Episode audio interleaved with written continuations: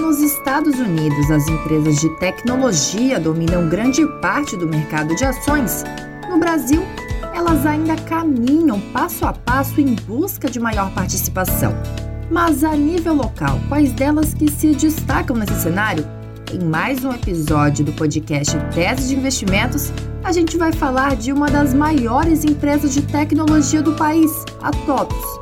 Eu sou Jéssica Mello, editora do Investe.com Brasil, e para detalhar as perspectivas das ações, eu conversei com os analistas Otávio Tanganelli, do Bradesco BBI, Bernardo Gutmann, da XP e Tiago Kapuskis, do Itaú BBA. Bora lá?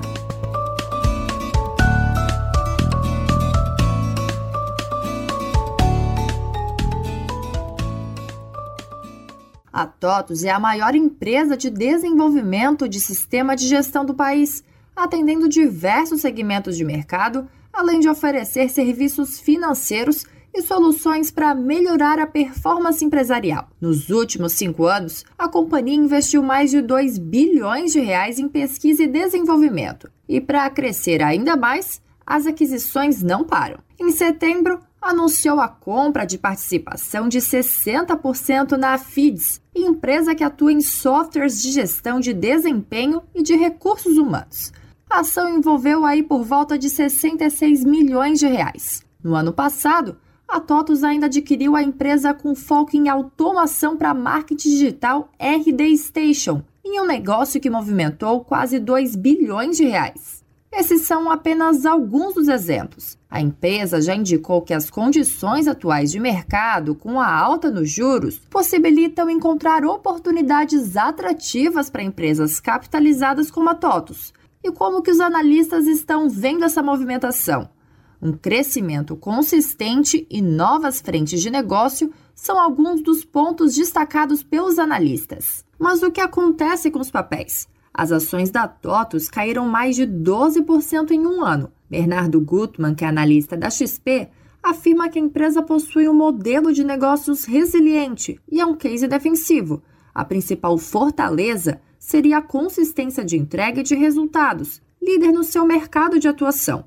No entanto, a elevação na taxa de juros penalizou as ações. A empresa ela é líder né, nesse mercado de software de gestão, atende clientes de médio e grande porte. Então, é um mercado mais resiliente, com mais barreiras de saída. Eu diria até que é um case até é mais defensivo em relação a outras empresas aqui de tecnologia da nossa cobertura, mas ela está inserida nesse mundo de tecnologia, né? E com essa elevação na taxa de juros, não só no Brasil, mas também lá fora, essa, essas empresas de alto crescimento, e aqui a gente inclui essas empresas de tecnologia, é, essas ações foram muito penalizadas. Gutmann avalia que a companhia apresenta resultados sólidos, surpreende o mercado de forma positiva combinando o crescimento do volume com o aumento de preços. A companhia ela, ela tem conseguido surpreender o mercado até de forma consistente.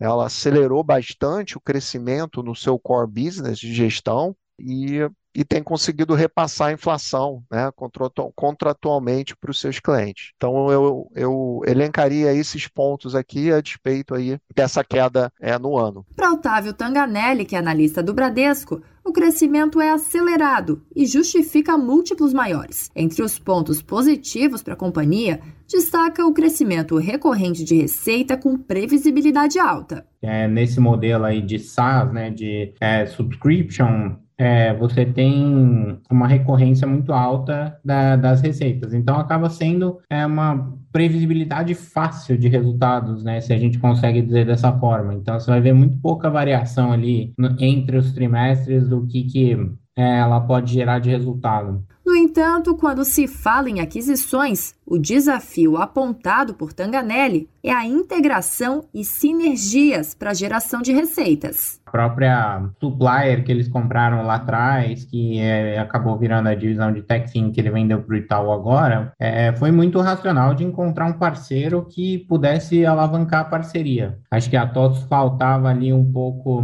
da capacidade de underwriting, né, de subscrição de crédito, e trazer o Itaú Itaú para JV era uma coisa que fazia bastante sentido, né, dado que ele já tem uma expertise de crédito. E sobre a RD também, né, foi uma aquisição um pouco maior essa, então existem potenciais ali de cross-sell e é, cruzamento de venda de produto. Eu acho que aqui é mais uma questão de integração, né? Então, capacidade de M&A eles realmente têm. Tiago Kapulskis, que é analista do Itaú, enxerga a TOTUS como uma empresa de extrema qualidade, com máquina de vendas poderosa na execução e um balanço saudável. Segundo ele, a empresa poderia fazer novas aquisições grandes com segurança e sem recorrer ao mercado de capitais. A gente acredita que essa empresa consiga crescer o seu lucro por ação, o seu lucro, em aproximadamente 25% ao ano nominalmente, né? Isso, isso, é possível. E por que, que a gente acha isso possível, né? Os pontos positivos, né? A gente, a gente enxerga a TOTS como o, o, líder né, no seu mercado, que é o mercado de ERPs e de sistemas, né, software para back-office, e conseguindo, né, como a empresa tem uma uma máquina de vendas é, bastante poderosa, né, com, tanto com seu próprio pessoal de vendas quanto as suas franquias, a gente enxerga uma oportunidade de mais longo prazo da empresa conseguir vender sistemas que não são vendidos ainda hoje. Né? Outro ponto positivo da tese, reforçado pelo analista do Itaú, é o início do oferecimento de serviços financeiros. Já entre os riscos, o cenário macroeconômico, a integração após a aquisição da RD Station, e os limites do senso de urgência na transformação digital no pós-pandemia. Criou-se um senso de urgência né, nesse tema de transformação digital, portanto, fazendo com que as oportunidades de crescimento futuro pudessem diminuir, portanto, ocorresse uma desaceleração é, maior em cima dessa receita da, da companhia, o que a gente enxerga mais como um risco do que algo que a gente acha que vai acontecer. Dos três analistas, todos recomendam a compra das ações. O Itaú possui recomendação de compra com preço-alvo de 35, baseada no crescimento do lucro relevante e novas oportunidades com as aquisições. Já a XP afirma que das empresas de tecnologia na cobertura, prefere a TOTUS, com recomendação de compra e preço-alvo de R$ 39,00 até o final do ano que vem. Já o Bradesco também recomenda compra com preço-alvo de R$ 36 no mesmo período, devido à previsibilidade de resultados e à resiliência. A média das estimativas de analistas compiladas pelo Investe.com